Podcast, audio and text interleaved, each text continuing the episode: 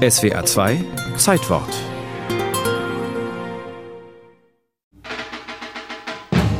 Für Kinder sollen die gleichen Menschenrechte gelten wie für Erwachsene und mehr Schutz. Erstmals in der Geschichte des Völkerrechts werden am 2. September 1990 die Kinderrechte in einem Vertragswerk mit weltweitem Geltungsanspruch verankert. Nur ein einziger der 196 UN-Mitgliedstaaten hat die Kinderrechtskonvention nicht ratifiziert, die USA. Dennoch haben diesmal mehr Staaten unterschrieben als bei jeder anderen Vereinbarung der Vereinten Nationen. Nicht nur die allgemeinen Grund- und Menschenrechte für Kinder werden bekräftigt, auch das Recht auf Bildung, auf Privatsphäre, auf elterliche Fürsorge. Und eine der ganz wesentlichen Regelungen betrifft die Prügelstrafe. Im Artikel 19 wird das Recht auf gewaltfreie Erziehung festgeschrieben. Um das Kind vor jeder Form körperlicher oder geistiger Gewaltanwendung, Schadenszufügung oder Misshandlung, vor Verwahrlosung oder Vernachlässigung, vor schlechter Behandlung oder Ausbeutung, einschließlich des sexuellen Missbrauchs zu schützen.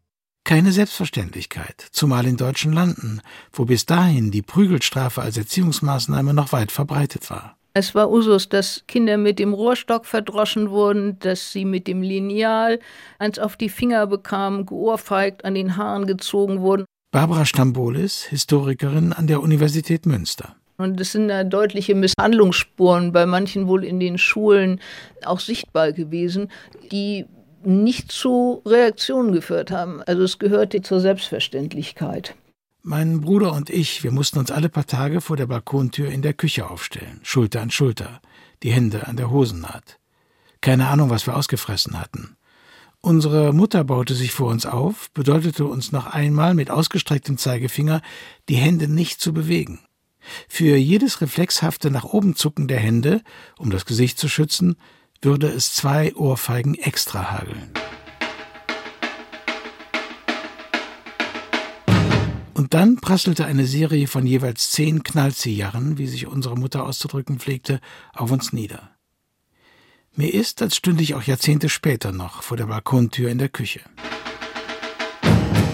Zugleich entwickelte sich aber um die Wende vom 19. zum 20. Jahrhundert im Zuge zahlreicher Reformbewegungen die Vorstellung, dass Kindheit und Jugend eine eigenständige und schützenswerte Lebensphase seien. Ein äußerst zwiespältiges Bild im 20. Jahrhundert.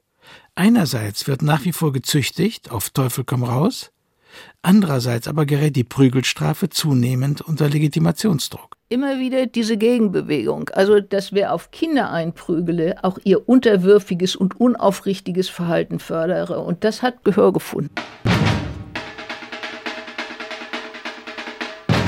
Im Gefolge der antiautoritären Erziehungsansätze der 68er Bewegung dann und zehn Jahre nach Inkrafttreten der UN-Kinderrechtskonvention wurde im Jahr 2000 in Deutschland das Recht auf gewaltfreie Erziehung im bürgerlichen Gesetzbuch festgeschrieben.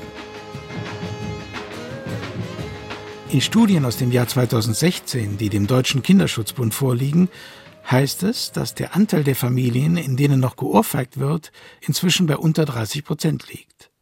Aber immer noch zwei Prozent der Eltern gaben an, ihren Kindern ab und zu eine Tracht Prügel zu verabreichen. Und im Zuge der Corona-bedingten Kita- und Schulschließungen 2020-21 berichten Kinderschutzgruppen in Kliniken von zahlreichen Kindern mit Misshandlungsspuren, die auf Prügelstrafe hindeuten.